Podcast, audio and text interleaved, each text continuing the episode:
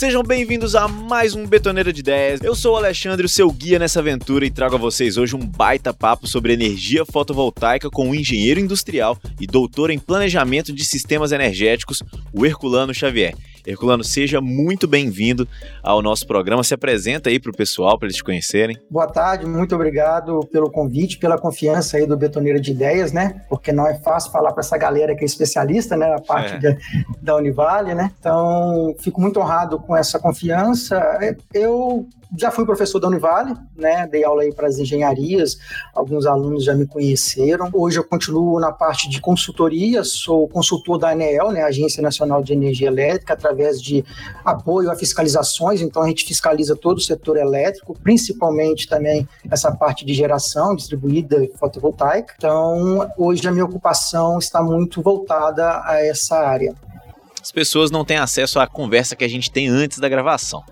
Mas dando um spoiler do que aconteceu, que eu fui, fui conversar com você e fui trazer esse tema da energia fotovoltaica. E aí você falou para mim o seguinte: olha, seria interessante se nós começássemos falando sobre GD. E aí agora fica a pergunta: o que, que é o GD? Explica para o pessoal aí, introduz esse tema para a gente poder se aprofundar nesse, nesse assunto. É, me desculpa aí, GD, né? GD é um termo técnico que a gente utiliza na, no setor, né? Mas nada mais é do que geração distribuída. O que vem a ser essa geração distribuída, né? Muito conhecida como GD. É, é, é uma expressão né, usada para quê? Designar onde é gerada energia elétrica.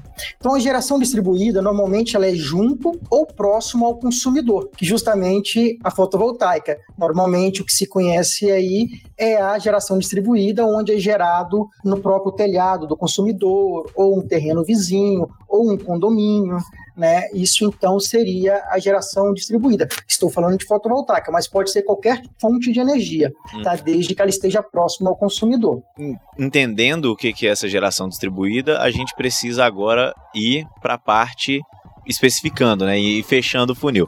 E aí explica para a gente um pouco como que funciona essa energia fotovoltaica porque hoje em dia já é algo mais comum de se ver, né? É, é bem normal você estar tá andando por um bairro, aí você vê uma casa ali com um, um, aqueles painéis em cima da, no telhado, ou um estabelecimento, uma academia grandona, aqueles boxes de crossfit cheio de, de painel em cima. Então, a energia fotovoltaica né, ela é muito simples. Né? Se eu for resumir, ela capta a luz do sol transforma em corrente elétrica que leva essa corrente e, e, ela é convertida de corrente contínua a corrente alternada, que é o que você utiliza na sua casa. E isso aí pode ser utilizado tanto para carregamento de baterias, como também você pode injetar na rede elétrica né, e utilizar novamente depois. Então, o que é mais comum é essa segunda opção onde você gera energia na sua casa, o que você está consumindo está ok, o que está excedente do, do, da sua é, demanda no momento, ela é jogada na rede. Uhum. Ela joga no rede da sua distribuidora de energia, no nosso caso aqui é a CEMIG, onde a CEMIG ela vai instalar na sua residência um medidor, né? O pessoal costuma falar relógio, mas é um medidor Sim. de energia, né? Bidirecional, onde ele lê tanto a saída da energia para a rede como o seu consumo. E no final do mês ele faz essa conta da saída e da entrada e vê o que deu. Se você consumiu mais do que você jogou para a rede, você paga. Se uhum. você consumiu menos, você fica com créditos para mês seguintes. Entendi. E aí, ultimamente, tem sido muito normal, como eu falei é, anteriormente, né? Tem sido muito normal de, de se encontrar estabelecimentos que utilizam essa, essa fonte e, casas também, várias empresas, né? É, tá sendo bem comum você ver empresas que fazem essas instalações e eu queria entender um pouco do cenário desse dessa fonte de energia no Brasil. É, onde, tá. como se encontra hoje? Tá, tem que tomar muito cuidado também, assim, muitas vezes você pode ver placas em cima do telhado e pode não ser uma geração de fotovoltaica, tá? Pode hum. ser um aquecimento solar por água. Então tem, tem diferenças, né, da placa do aquecimento solar, apesar que você olhando à distância parece a mesma coisa. Sim. E tem a, a, placa de geração solar. Hoje está ficando bem comum, né? Uhum. Só uma dúvida, você mencionou que ela transforma a luz solar em corrente elétrica. Como? Como? Bom, aí você está entrando numa técnica, é mais uhum. técnico, né? Ali na placa, né, ela tem os sensores onde por elétrons, né? Uhum. A placa ela, ela, é dividida por camadas, onde a radiação solar ela movimenta os elétricos dos metais que estão dentro da placa. Eu vou falar assim que é mais mais fácil de entender. Mais fácil de entender. Né? Igual um, um condutor normal, né? Um fio quando está passando energia, né? Uhum. O que que movimenta ali? São os elétrons, né? É aí é a física, né? Sim. São os elétrons que estão movimentando ali. Essa, essa, esses elétrons movimentando, ele gera corrente, e essa corrente aí vai entrar com potência, aí vai ter a voltagem e por diante. Aí seria uma aula de, de engenharia básica, Sim. né? Mas basicamente essa geração é, ele pega a radiação, a luz solar, converte através das placas, através de, desse movimentação de elétrons aí nas camadas. Entendi. Aí ah. voltando, voltando àquela pergunta, porque eu, te, eu fiz a pergunta para você e eu te interrompi é, sobre o cenário, como que tem se encontrado esse cenário de, de dessa fonte energética no Brasil. É. Antes disso, eu posso falar um pouquinho né, na parte da, da fotovoltaica ainda, né? Porque as pessoas ficam pensando assim, mas o quanto, né? O quanto isso pode. Eu sou um gerador, um microgerador, um mini gerador, né? Nós normalmente os residenciais nós somos microgeradores, né? Onde ele vai até 75 quilowatts, né? Que é a potência que é permitida. Acima disso aí até 5 MVA são micros. Uhum. Então os residenciais são normalmente esse. Passando isso aí costuma ser comércios maiores e indústrias, tá? E isso pode ser dado através de quê? Você pode ter duas, três casas, gerar numa casa só, mas se você tem um CPF igual para as outras residências, você pode descontar o consumo das outras residências nessa geração que você está fazendo. Uhum. Né? Então você tem a, a geração isolada, né, também, que é de off-grid, onde você não utiliza a rede da sua concessionária, você só utiliza com baterias. Isso é muito utilizado em locais muito isolados, hum. Amazônia, norte do país, onde não chega é, a rede de energia elétrica normal, né? Então você utiliza mais esse tipo de, de geração onde fica por baterias, né? Só Sim. que isso encarece muito o empreendimento. Isso realmente é porque, neste caso, o custo-benefício ainda é viável. Já no nosso caso, onde existe as redes de energia elétrica, não é viável você utilizar baterias e ficar desligado da rede. Uhum. Tá? Então, mas é, colocando um pouquinho mais de, do âmbito né, da, da fotovoltaica.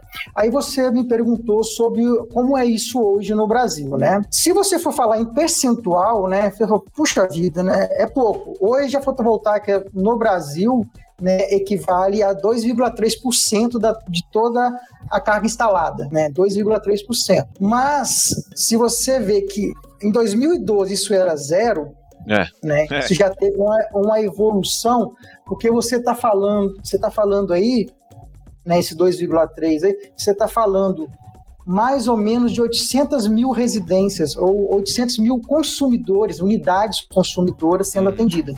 É, é muita coisa. É, é como Valadares três vezes e meia, basicamente. É. é então, é assim, com, com, com, relação de unidades consumidoras, não estou nem falando de população. Uhum. Se você for de acordo com o IBGE, aí, a média é de 3, 4 habitantes por unidade consumidora, multiplica o número de pessoas para é, você não. ver. É, então 4, minha conta 2, foi 8, completamente errada. Né? a minha conta foi terrível. Por isso, porque pelo que você falou, falei, deixa eu falar então, é, que ele, contou é, por pessoa, né? É, realmente, o número é bem maior. Tá? O número é bem maior. Então, se você multiplicar aí, você tem pelo menos aí 2 milhões e 400 mil pessoas sendo atendidas por fotovoltaica. É bem expressivo, né? É. E tende a crescer. O, é o futuro, né? as renováveis são o futuro, é a eólica, né, a biomassa e a fotovoltaica, e cada vez mais a, a escassez hídrica, que também é uma renovável, mas a escassez hídrica, ela está exigindo a entrada de novas é, fontes, né, e que também não são boas, que seriam a de carvão mineral, de GNV, né? Essas aí, ela, ela acaba fazendo o quê? Encarecendo, por isso que a gente está pagando hoje a bandeira tarifária vermelha, Sim. onde fica bem mais caro a energia, elas encarecem porque está utilizando essas fontes, né? Então isso está dando o quê? É, oportunidade para as outras fontes, como a solar, ficarem mais competitivas no mercado. Você diria que, você... A, que, A, fonte de energia solar ela seria uma opção mais barata do que a convencional que a gente usa da operadora? Não, ainda não. Ainda não. É, se você, não. mas ela se paga. Uhum. É, essa é uma pergunta, né? Em média aí de 5 a 7 anos ela se paga, visto que o sistema ele dura 25 anos né, em manutenções simples, e depois você pode ter que fazer uma manutenção mais extensiva, né? É, então, é, ela se paga fácil. Tá, isso aí não é um problema. Por exemplo, no, no caso que a gente está falando, como barateou, né? Em 2012, só para ter uma noção, o megawatt-hora, sem a pessoa conhecer muito de megawatt-hora tal, né? O custo médio de megawatt-hora era de 103 dólares. Uhum. Hoje, em 2019, ele saiu de 103 e chegou a 17. Olha como já barateou. Uhum. Tá? Hoje subiu um pouco por causa de todo devido da, da pandemia, o dólar está mais caro, porque a maioria das coisas são importadas, ela está na média de 30. Mesmo assim, de 103 para 30. Já é muita coisa. Já barateou muito, ela já ficou bem competitiva. Então, o que pode é, melhorar mais isso? Política, né? Políticas de incentivo, onde entram mais tecnologias nacionais, incentivo da indústria nacional, porque hoje nós temos muito pouco. Para você ter uma ideia, é, segundo aqui o BNDES, né? Apenas 84 empresas são registradas para sistema o kit. Se você for ver só o inversor, só apenas 10 empresas. Se você for ver o, o roteador solar, o, o desculpa, o rastreador, né, o, o módulo fotovoltaico, né, uhum. são sete empresas só. Se você for olhar a bateria, se você for tirar a bateria, são duas empresas só. Isso no Brasil inteiro. No Brasil. Então, assim, é.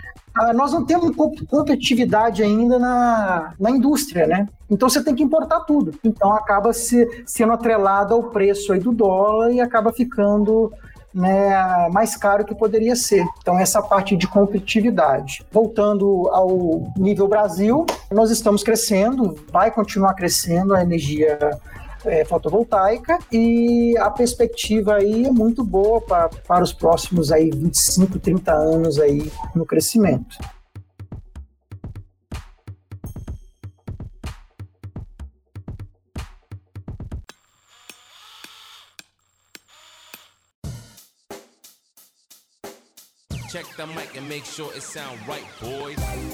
E dentro desse cenário, onde o nosso estado se, se encontra?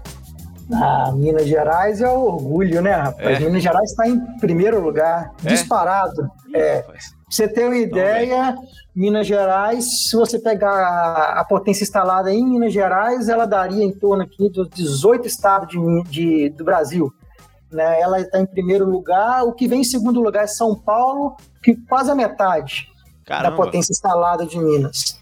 Né? Minas tem uma importância muito grande na área né, de fotovoltaica, principalmente na, na residencial. Pra você ter uma ideia, se você falar de municípios, né, Minas tem dois municípios entre os dez maiores, né, em fotovoltaica, né, ela, ele tem é, Uberlândia e Belo Horizonte, que entra entre os dez dos 5.568 municípios que tem no Brasil, nós temos duas cidades entre os dez e somos o estado que disparadamente tem muito é, a carga instalada muito maior do que os outros estados. E você acha que tem alguma explicação para Minas ter uma adesão tão grande assim ou é por acaso? Não, é, pode ser política, né? Políticas mesmo, por exemplo, nós temos a CEMIG. A CEMIG ela é estatal, metade estatal e metade né, capital aberto. Então, e incentivos, né?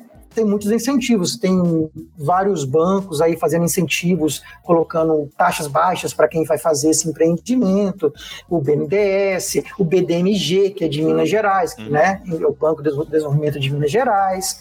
Então, assim, tem a política pública né, incentivada e também tem a, a nossa radiação que também os outros estados têm, né? Eu acho que o que mais influencia hoje é, no, no, país, isso é um sentimento meu, é a política de incentivo. Interessante. E aí, falando um pouco sobre meio ambiente, é, você acha que essa fonte de energia, energia solar fotovoltaica, ela é uma opção mais é, ambientalmente amigável do que as outras, assim, que é a gente já imagina, né? Mas o quanto seria? Bom, é, mensurar isso é um pouquinho mais complicado, porque aí você teria que fazer um, um chamado né, análise do ciclo de vida, né? Uhum.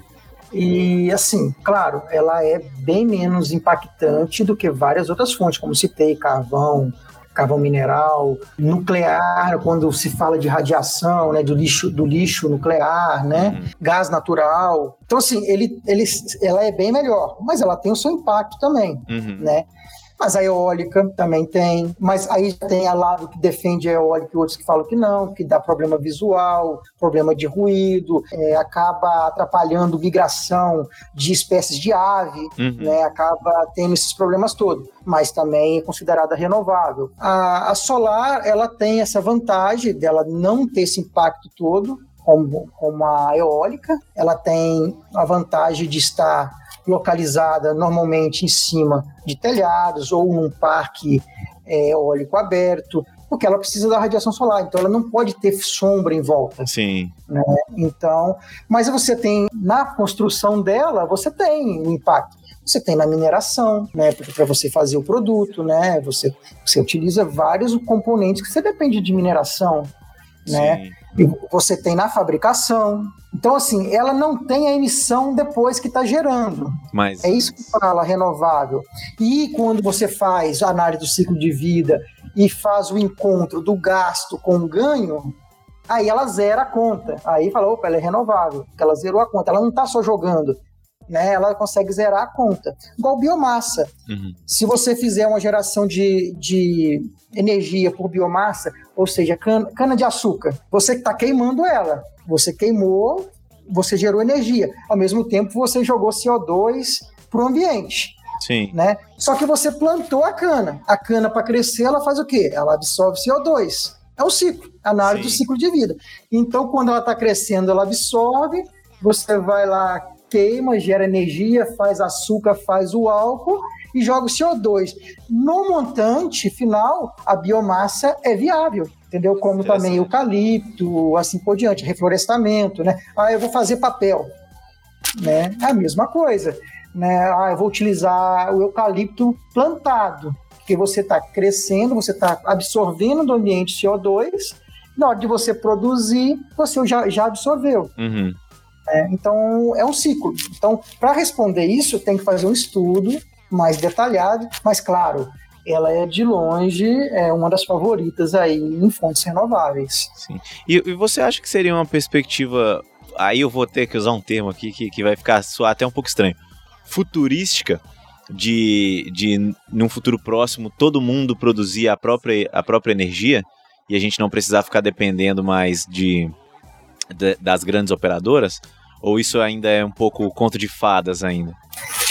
Vou te responder com uma pergunta.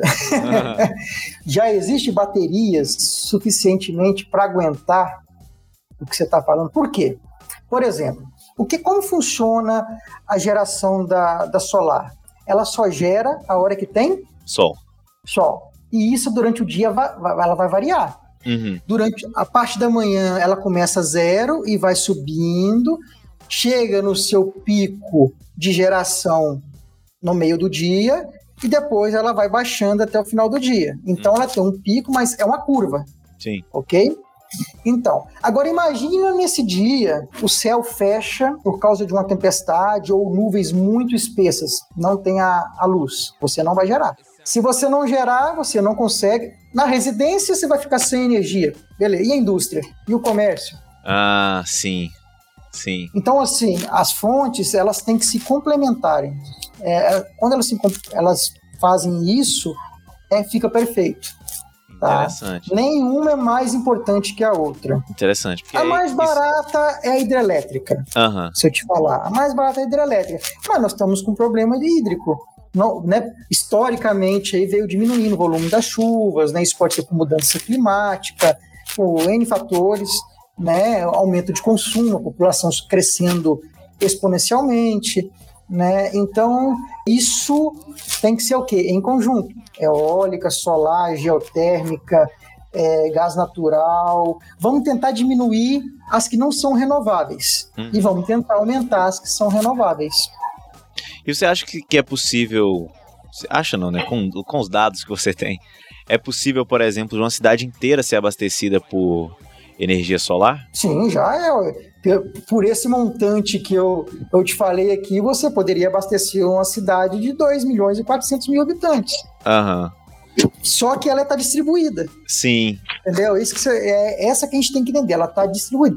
Mas eu só estou falando de geração distribuída, fotovoltaica. Uhum. Existe a geração centralizada, onde é um parque, um parque solar, desculpa, um parque solar, né? E esse parque solar é uma usina centralizada que está longe do consumidor e ela vai gerar energia e jogar na rede. Essa rede, no Brasil, ela pode ir para qualquer, qualquer lugar no país, que nós temos o sistema integrado nacional. Ah, através de quê? Das nossas artérias, que são as nossas redes de, trans, de transmissão. Uhum. Então, nós recebemos energia da Argentina, nós recebemos energia do Sul, nós recebemos energia do Centro-Oeste, né, do Sudeste, do Norte, enviamos para o Norte, gerando no sul. Entendi. Entendeu? Então você não pode pensar em energia elétrica apenas em um local. Porque o que você gerar na sua casa e jogar na rede, ela pode ser usada pelo seu vizinho, mas pode ser usada lá em, em Belo Horizonte. Entendi. É, é tudo integrado, então. É tudo integrado. Entrou na rede de energia, ela é integrada, ela vai ser usada na demanda que está sendo solicitada no momento. Uhum. Só que ela, a energia é, fotovoltaica tem essa limitação, é só durante o dia, entendeu? Então, por isso que ela não é o futuro, só ela. Só ela não resolve, ela teria que ter outros componentes para ser só ela, entendeu? Como se diz, é, super baterias, onde recarregaria rapidamente, de forma instantânea e duraria dias, né?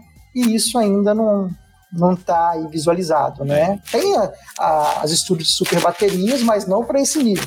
Então a perspectiva não é trocar, né, uma pela outra, é, como você disse, integrar. Integrar, isso. Perfeito. Você colocou agora a expressão perfeita, integração. Né? Todas, né? Todas, todas renováveis possíveis. Para quê? Para que a gente retire as que não são renováveis de combustível fóssil. Sim.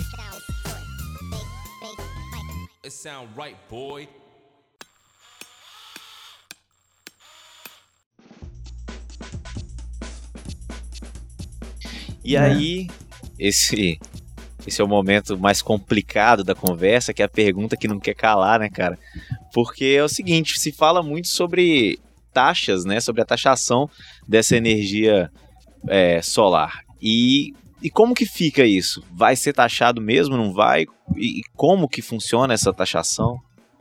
Essa é uma briga. É uma briga que vem há um bom tempo, né? Para você, você ter uma ideia, foi criado o, regula, o regulatório em 2012 e era para ter sido revista até em 2019. Por tanta luta e briga e lobby né, entre fabricantes e outros, isso não foi realizado. Vem essa briga aí de 2019 para cá, mas a má notícia para quem era contra a taxação que vai ser taxada. A lei já foi aprovada na Câmara, né, dos deputados, no Congresso, e já foi encaminhada aí para o Senado.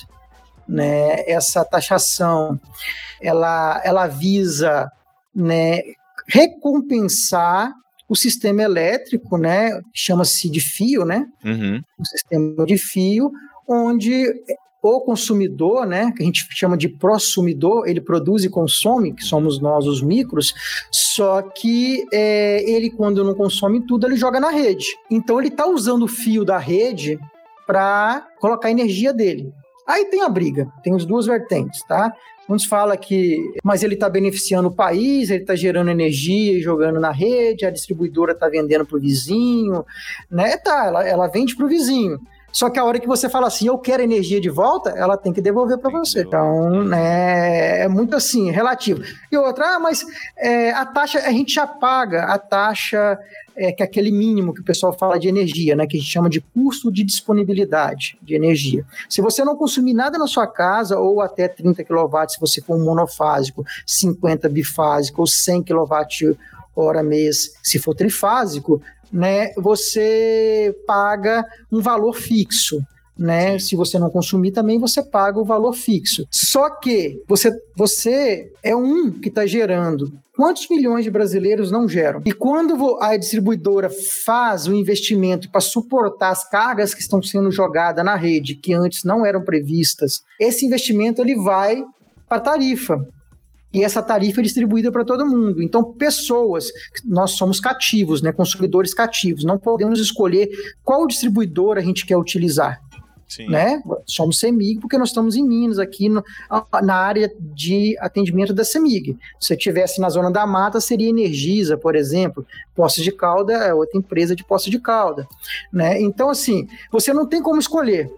Então, você vai pagar aquela tarifa que é educativo, que o investimento foi feito. E isso, o regulador, as distribuidoras, isso é, se considera injusto com as pessoas que não têm a geração solar, que é a grande maioria do brasileiro. A grande é. maioria do brasileiro não, não tem geração solar. Então, acaba o quê? prejudicando essas pessoas. E você que tem condições para ter sua geração solar, está reduzindo a sua energia, né? Você está sendo beneficiado. Uhum. Porque você não está pagando. Sim. Né? Sim. É, é, isso. Essa, é, essa é, a, é a briga, claro. Tem todo um lobby do, de todos os lados. Sim. Porque também, quando você taxa, o que, que acontece? Aquele, aquela média que eu te falei de 5 a 7 anos para você reaver o seu investimento, isso vai subir. É. Sim. Talvez fica menos atrativo para algumas pessoas o investimento. Então, que a pessoa, né, as associações, eu estou falando aqui de forma neutra, tá? É, não estou defendendo lado nenhum. Mas, assim, as, as, associações que vendem os sistemas ah, vão perder área, né? Podem perder área. Aí que é aquela coisa, né? A concorrência vai ter que usar um pouquinho mais do, do seu lobby, da sua lábia, né? Vamos falar assim, para vender o seu sistema. É, e aí funciona né? mercadologicamente, né? Precisa melhorar, mais atrativos para o produto para é, poder. É, foi o que nós falamos, reduzir mais o custo, é, entrar mais empresas nacionais produzindo os equipamentos, né? isso, isso, tudo pode, né? Mas a nova lei, né, que, que vai surgir tem as suas, como é que se diz, peculiaridades, né? Por exemplo, quem construir até 18 meses de, é, depois da lei aprovada, até lá, ele fica até 2045 sem pagar por causa da jurídica, né? Sim. Lado jurídico, estabilidade, né? Segurança jurídica. Então ele, porque ele tem que reaver o investimento dele, porque ele não sabia que ia ser taxado. Uhum. Então quem já, já tem o equipamento, né? Já tem a geração e quem é, já solicitou né, até sair da aprovação da lei né, no Senado, você tem essa chance ainda. Ou seja, é um boom aí. Você vai ver é, que muita gente vai querer fazer essa. agora. né? Faz agora, porque depois vai ser taxado. Então, assim, ele tem aquela garantia aí até 2045 de não ser taxado. Quem fizer depois, aí vai ter uma escala de, de descontos, tá? Uhum. De, de, de taxas, onde vai ser um percentual é, inicial de 15, 85, 15 a pessoa vai ser taxada, 15% da taxa total, né? 85 vai ser pago pelo governo. Uhum. E ao, até 2029 iria chegar a 100%, você seria taxado 100%. Uhum. É interessante né? ver como que não é, não é um, um caminho só, né? É, nunca é tão simples quanto. Porque normalmente você vê as pessoas reclamando, ah, mas vão taxar aqui e tal. Isso é um absurdo com as pessoas que estão querendo produzir a energia e tal. Mas existem certas explicações do porquê disso, né? É, nunca é algo tão tão monocromático assim quanto a gente imagina, né? É, normalmente conta-se só um lado da história, né? Uhum. Então, é isso a gente está acostumado, né? No Brasil sempre se conta um lado da história e normalmente se, se quer ir para o lado mais fraco. Aí o que é o lado mais fraco neste ponto? É o governo contra o prosumidor, que seria o, o cara que está gerando energia para ele e joga na rede, uhum. né? Só que tem um lado mais fraco ainda, que é o consumidor que não gera e está pagando gera, por isso. Né?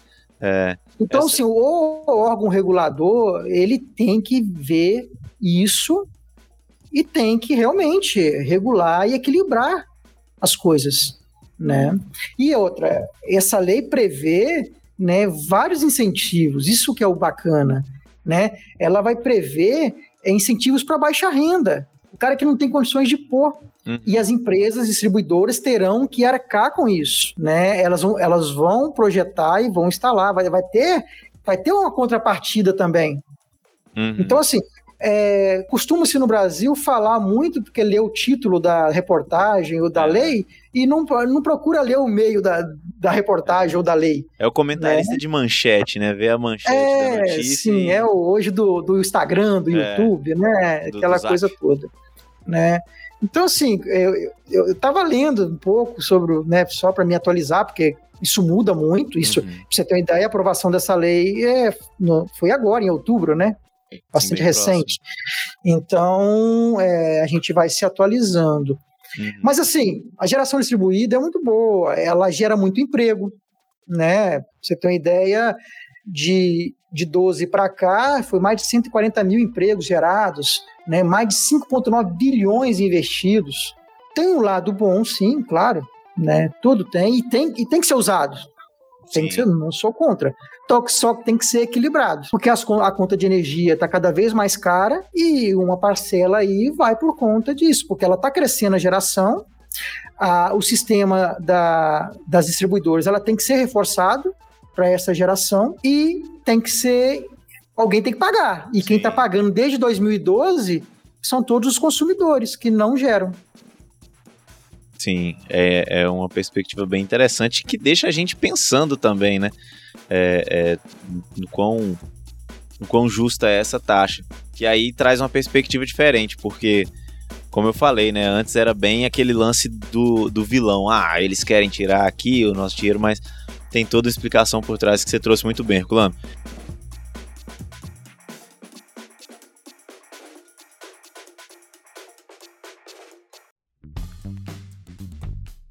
Herculano, é aquele negócio, sempre quando o papo tá ficando bom, o tempo vai acabando. E eu queria muito agradecer sua presença aqui, cara, por ter explicado pra gente tão bem, cara. Trouxe tanta coisa que eu não tinha ideia de como funcionava. Bicho, eu não tinha a mínima ideia de como funcionava aqueles painéis. Zero. E muito obrigado por você ter vindo aqui, ter explicado isso pra gente. agradeço muito a sua presença aqui com a gente. Eu que agradeço o convite aí, mais uma vez a, a confiança. Espero não ter falado muita bobagem. Ah, que isso. né? Mas assim, eu tentei resumir o máximo, né, as informações, porque teria assunto aqui para a gente conversar mais uma hora, tá? Uhum. Tranquilamente, para você ter ideia, até qualidade de atendimento pelas distribuidoras eu poderia falar aqui, mas a gente não tem tempo, né? É, se, é. se o órgão regulador está olhando, se isso está sendo multado, eu tenho essas informações que eu poderia falar. Entendeu? Oh, então, e estamos de olho. Não, então já fica aqui um, um, um convite para uma parte 2 desse episódio aí. Já fiquem. Os, os, ouvintes do Betoneira já fiquem atentos aí que tem mais coisa é. vindo por aí, então, pô.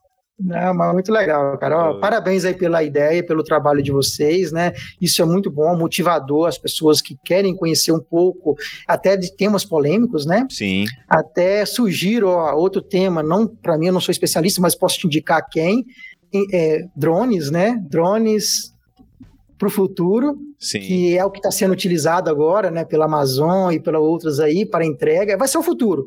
E quem Sim. é especialista nisso é o professor Giovanni aí da Elétrica. Opa, tá, tá em casa. Aqui. Aeromodelismo, tá? E, então, ó, ele casa aeromodelismo com robótica com drones. O cara é especialista, ele conhece, ele tem, uhum. né?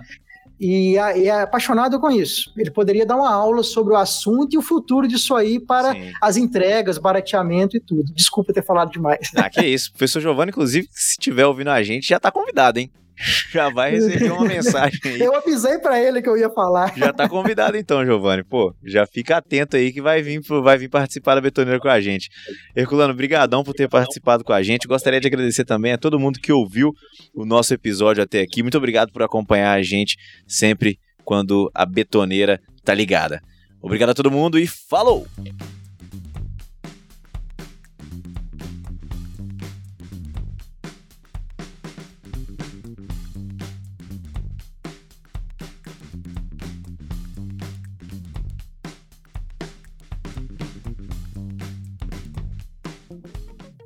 Este podcast foi produzido pelo Laboratório de Rádio dos cursos de Jornalismo e Publicidade da Univale.